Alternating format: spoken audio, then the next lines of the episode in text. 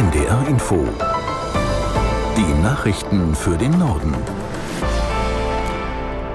Um 10.31 Uhr mit Claudia Treves. In der Haushaltskrise wird weiter nach Lösungen gesucht.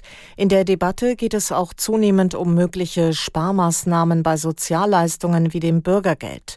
Grünen-Fraktionschefin Dröge hat einen erneuten Vorstoß von CDU-Chef Merz abgelehnt. Der hatte von der Bundesregierung gefordert, die Bürgergelderhöhung zum Jahreswechsel zu kippen und Arbeitslose schneller wieder in Jobs zu bringen. Die FDP unterstützt das, SPD und Grüne sind dagegen.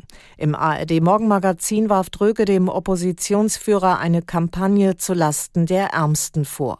Kürzungen im sozialen Bereich wären die falsche Antwort. Beim Bürgergeld ist es so, dass wir eine gesetzliche Grundlage dafür haben, wie das Bürgergeld berechnet wird. Das macht nicht Hubertus Heil am Schreibtisch, sondern da sind statistische Verfahren hinter.